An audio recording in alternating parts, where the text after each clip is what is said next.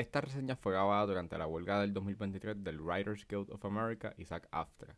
Si la labor de los escritores y actores en huelga, esta película reseñada no existiría.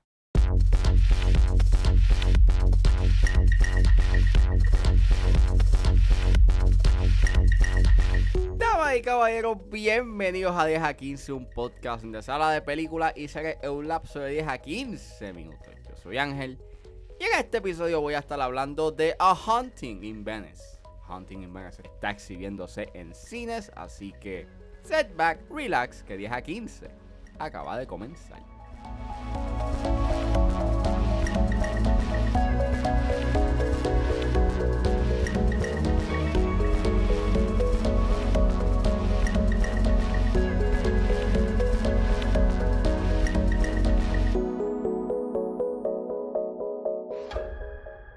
Hercule Poirot, I've found something.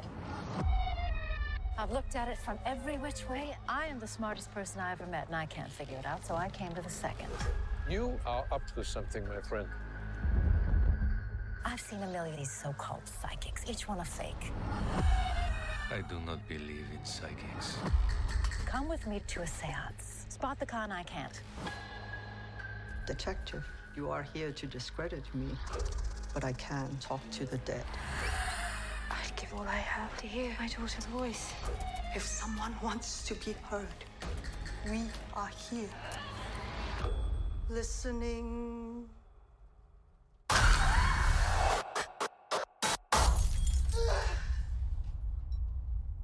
Mama? A Haunting in Venice. Es una película dirigida por Kenneth Branagh, es escrita por Michael Green, que está basado en Halloween Party de Agatha Christie. El elenco lo compone Kenneth Branagh, Tina Fey, Kyle Allen, Camille Cotton, Jamie Dornan, Jude Hill, Ali Khan, Emma Laird, Kelly Riley, Ricardo Scamarcio y Michelle Yeoh. Y trata de que en una Venecia en la post Segunda Guerra Mundial, el ahora retirado detective Hercule Poirot vive en su propio exilio. A regañadientes acude a una sesión de espiritismo, pero cuando uno de los invitados es asesinado, solamente él podrá descubrir quién fue el responsable. Disclaimer, esta película tiene temas de suicidio, por lo cual su discreción. Pues, esta es la tercera entrega de las películas Murder Mysteries con, con Hercule Poirot, que empezaron con Murder on the Orient Express y luego hicieron Death on the Nile, que salió el año pasado. Y me sorprendió ver que iban a hacer esta película. De hecho, cuando uno ve el primer trailer, no parece ser un murder mystery con Hercule Poirot hasta el final. Even though yo no he visto Murder on the Orient Express, yo sí vi eh, Death on the Nile. La hablé en el podcast. Y pues, si escucharon ese episodio, pues ustedes este saben de que yo no fui muy fan de Death on the Nile. Para nada. Pienso que es una película que es desastrosa, que es ilógica, que tiene muchas malas decisiones y que su misterio tampoco resulta ser eh, intrigante. Ahora, con respecto a A Hunting in Venice, me parecía bien interesante en los trailers que se fuese por una tangente de horror. Y pues nada, eh, fui a una función especial que hicieron el martes eh, en Montelledra, gracias a Sociedad Integrada por la invitación. Y honestamente está mejor que The Fondo Nile. Claro, la barra está bastante baja, pero aún así, hay unas cosas que me gustaron de esta película, otras que no, pero aún así la pasé bien. Es una película serviciable. Me gustó mucho, por lo menos algo que, que encontré bastante cool. Nuevamente, es su tangente de horror. Pienso que le trae algo distinto a la fórmula que se ha visto en las primeras dos películas. Y eso trae consigo a que el tono, a que tenga un tono más consistente. En vez de lo que hicieron con Death on the Nile, que era como que un sort of campy, slash, tratando de ser seria a la misma vez con momentos dramáticos. A Hunting in es todo lo contrario. Aunque tenga sus momentos cómicos y sí son efectivos, llegan a ser mucho más efectivos y por lo menos causan gracia. Por lo menos esta tiene un tono más consistente. Quiere ser seria y tétrica. Las actuaciones aquí por lo menos también pues traen consigo a que sean más consistentes y que emane un cierto tipo de emociones, a pesar de que los personajes no son como que los más memorables ni nada por el estilo, pero por lo menos gracias al talento que está, que tiene el elenco, pues por lo menos trae consigo a que haya unas interacciones y unos performances que por lo menos son entretenidos verlo en pantalla. Trae un misterio que está más intrigante.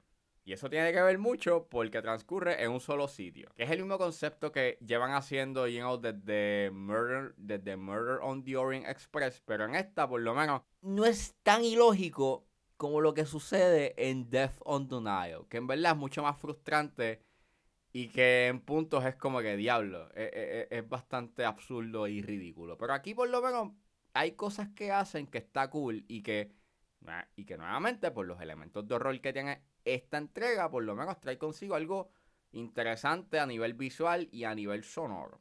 Al igual que tiene una buena fotografía.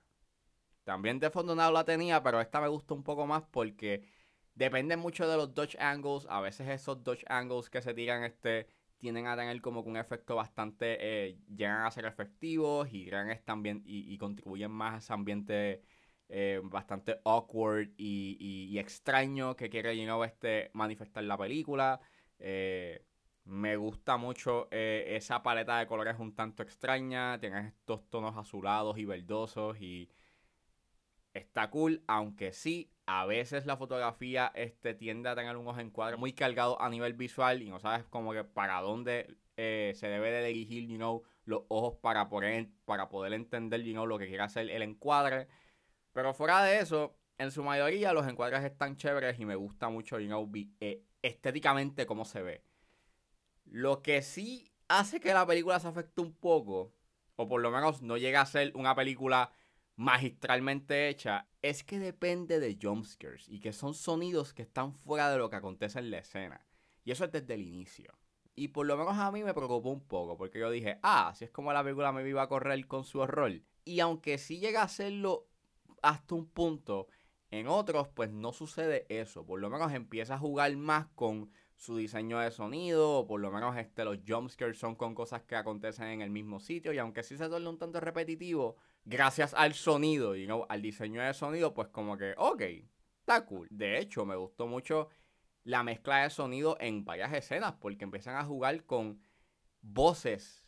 Y aunque sí tiene que ver mucho por las salas XC, porque, porque vimos esta película en las salas XC, aún así está cool lo que quisieron hacer a nivel de audio, en donde empezaron a jugar con donde estaban las voces y empezaban a jugar con la realidad que estaba percibiendo este Hercule Poirot y en verdad pues estaba cool. En verdad esos momentos fueron bastante efectivos porque a veces te engañaba que me iba un sonido que estaba pasando dentro de la sala, pero no. Narrativamente llega a tener su momento cuestionable en su lógica por una decisión que toma Hercule en un punto y aunque si uno lo puede, achacar a algo que pasa dentro de la película, y pues eso puede que, y ahí tú le puedes encontrar como que la lógica a la acción que él toma, este, aún así, pues, uno sí puede cuestionarse eso. Encuentro cool de que esta película quiere hablar sobre este dilema que tiene Hercule con lo sobrenatural y lo factible. Al igual que trata de hablar sobre, sobre el pasado y de cómo él mismo puede tener repercusiones en el presente. Sin embargo, este, desde la perspectiva de Hercule Poirot, en verdad, esa, esos temas o esos cuestionamientos que quiere hacer la película este, se quedan bien en la superficie. Si has visto las demás películas, por lo menos tú tengas un poco de contexto del pasado de Hercule. Pero el inicio daba como que este indicio a que la narrativa iba a ser un instrumento para pues manifestar los fantasmas del pasado de Poirot, pero al final no pasa nada. No llega a darse ese viaje por completo. En punto sí juegan un poco con lo que está pasando en la psiquis de Hercule a nivel visual.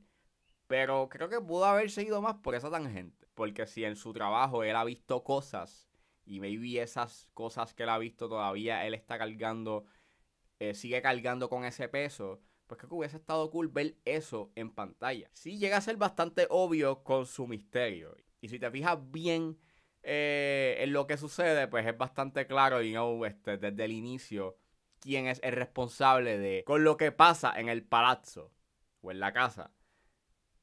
Pero, aún con eso, en verdad la pasé bien. E- es un rato ameno. Like, creo, yo, yo creo que en parte tiene que ver porque estaba como que on board en ver una película y no que fuese un murder mystery o un who done it. Y su misterio, aunque llega a ser bastante obvio, no me, no me no, no le encontré tan frustrante como lo, como lo fue Death on donde fue bastante obvio e ilógico. Hace su cometido en entretenerte la hora y 47 que dura la película, que eso también es otro plus de que es bastante directa y concisa. La película ya a los 20-25 minutos ya arranca con su misterio y tiene un buen ritmo. Un mejor ritmo del que tuvo The Fondo Nile. Sí, sé que llevo comparando The Fondo Nile toda esta reseña, pero es que en verdad la barra estaba bien baja. Like, The Nile era malísima. Y que esta película sorpresivamente sea entretenida y servicial, pues cool. Qué bueno. No me molestó.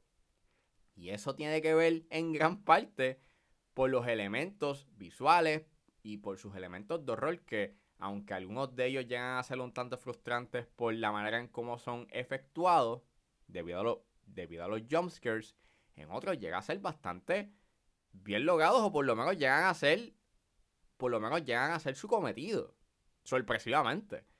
Y gracias al talento que está frente a cámara, pues genera unas actuaciones que están bien chéveres y que te venden, en gran parte, el misterio. Y pasas un buen rato. Así que si ustedes quieren ver un murder mystery o un whodunit este fin de semana, pues A Hunting in Venice, pues e- es una opción. No one shall leave until I find if the living have been killed by the dead. You have been hiding here all this time. Who are you talking to?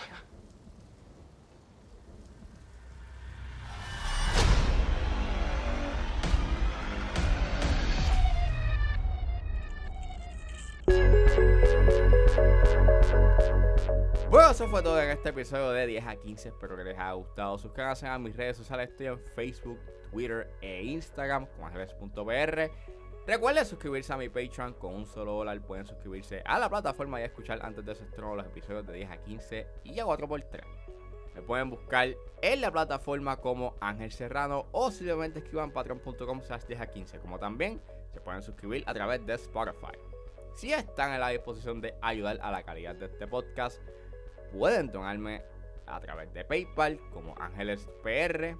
Como también me pueden ayudar con sencillamente compartiendo los episodios en las redes sociales. No importa la ayuda que ustedes decidan hacer, yo voy a estar inmensamente agradecido. Los links a todas estas opciones están disponibles en la descripción de este episodio. Me pueden buscar en su proveedor de podcast favorito como 10 a 15 con Ángel Serrano. Gracias por escucharme. Recuerden suscribirse y nos vemos en la próxima.